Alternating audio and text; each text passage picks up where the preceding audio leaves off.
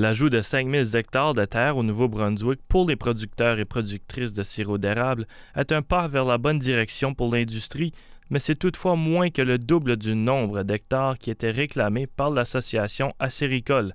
David Briggs, propriétaire de Briggs Maple à Moncton, se réjouit toutefois de l'annonce et mentionne l'importance de cet agrandissement pour la ville de Moncton.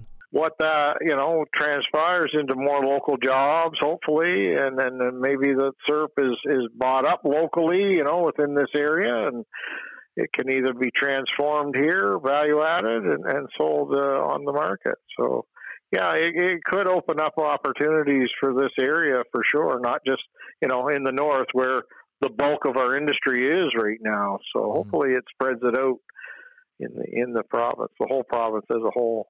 Étant une compagnie passée de génération en génération, Briggs Maple est plus qu'un simple terrain producteur de sirop d'érable, c'est une famille.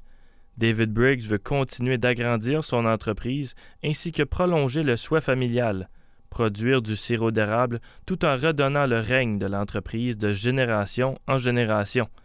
Grâce à l'agrandissement de terre par la couronne, David souligne que l'espoir y est pour le sirop d'érable au Nouveau-Brunswick et qu'il est fier de l'avancement du produit, sachant que son potentiel est énorme. Uh,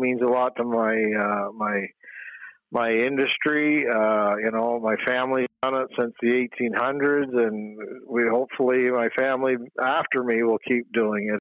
We want to continue the growth of this.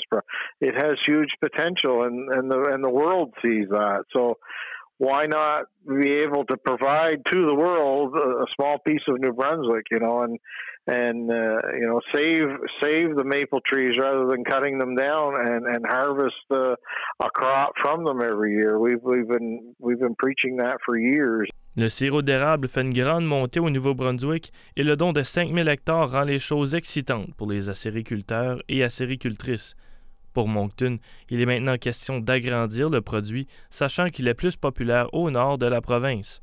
Grâce aux 5000 hectares, David Briggs veut voir le potentiel du sirop d'érable à Moncton et au Nouveau-Brunswick porter fruit.